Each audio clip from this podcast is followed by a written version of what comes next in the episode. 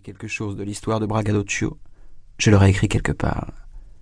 Ils avaient deviné juste. Je garde tout sur une disquette. Bien sûr, cette nuit, ils ont dû aussi visiter mon bureau, sans trouver de disquette. Ils sont donc maintenant en train d'en conclure qu'elle est dans ma poche, que je dois la garder sur moi. Imbécile invétéré que nous sommes, doivent-ils se dire. Nous aurions dû fouiller dans sa veste. Imbécile? Connard S'ils étaient futés, ils se seraient pas condamnés à faire un aussi sale métier. Maintenant, ils vont essayer de nouveau, et ils arriveront à me faire le coup de la lettre volée. Une agression dans la rue par de faux pickpockets. Bon, il faut que je me dépêche, avant une nouvelle tentative de leur part, de m'expédier la disquette à une boîte postale, et puis je verrai quand la retirer. Mais quelles idioties me passent par la tête. On a déjà eu un mort, et Simei a joué les filles de l'air. Ça ne leur sert à rien de savoir si je sais et ce que je sais. Par prudence, ils me suppriment, et on n'en parle plus. Et je ne peux pas non plus dire aux journaux que j'ignorais toute cette affaire, car cette affirmation prouverait le contraire. Comment ai-je fini dans cette galère? Je crois que la faute en revient au professeur Dissamis et au fait que j'étais bon en allemand. Pourquoi Dissamis me vient à l'esprit? Une histoire vieille de quarante ans.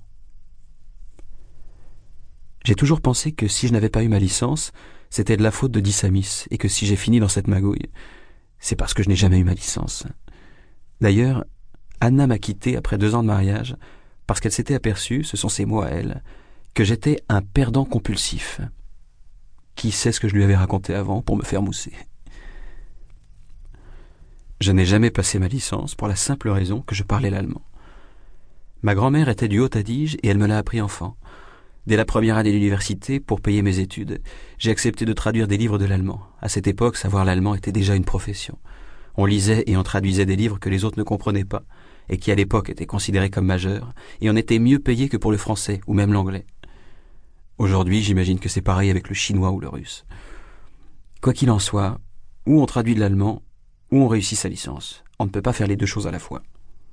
Traduire veut dire rester chez soi, au chaud ou au frais, travailler en pantoufles, en apprenant un tas de choses. Pourquoi fréquenter les cours à l'université?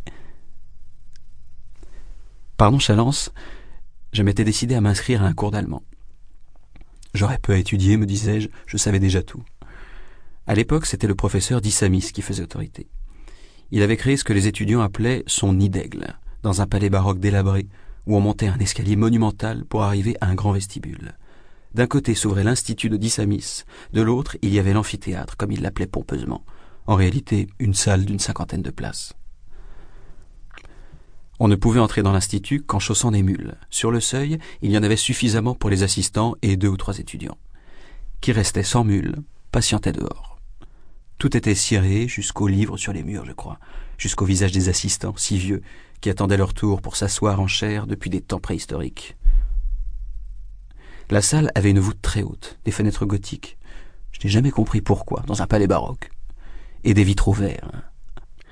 À l'heure exacte, c'est-à-dire à 1h14, le professeur d'Issamis sortait de l'institut, suivi à un mètre par son plus ancien assistant et à deux mètres par les plus jeunes, pas encore quinquagénaires. L'assistant le plus âgé portait les livres du professeur, les jeunes le magnétophone. Les magnétophones, jusqu'à la fin des années 1950, étaient énormes. Ils ressemblaient à des Rolls-Royce. Dissamis parcourait les dix mètres qui le séparaient de la salle de cours comme s'il y en avait vingt. Il ne suivait pas une ligne droite, mais une courbe, parabole ou ellipse. Je l'ignore. En disant à voix haute Nous y voici, nous y voici. Puis il entrait dans la salle et il prenait place sur une sorte de podium sculpté au point qu'on pouvait s'attendre à ce qu'il débutât par un Appelez-moi Ismaël. La lumière verte des vitraux donnait à son visage une couleur cadavérique. Il ébauchait un sourire malin, tandis que les assistants s'activaient autour du magnétophone. Puis il commençait. Au contraire de ce qu'a dit récemment mon valeureux collègue le professeur Bocardo, et c'était parti pour deux heures. Cette lumière verte suscitait en moi une somnolence aqueuse, ce qu'exprimaient aussi les yeux des assistants. Je connaissais bien leur souffrance. Au bout des deux heures, tandis que nous nous égayions dehors, le professeur d'Issamis faisait rembobiner la bande magnétique, descendait de son podium, s'asseyait démocratiquement au premier rang avec les assistants, et tous ensemble, ils réécoutaient les deux heures de cours.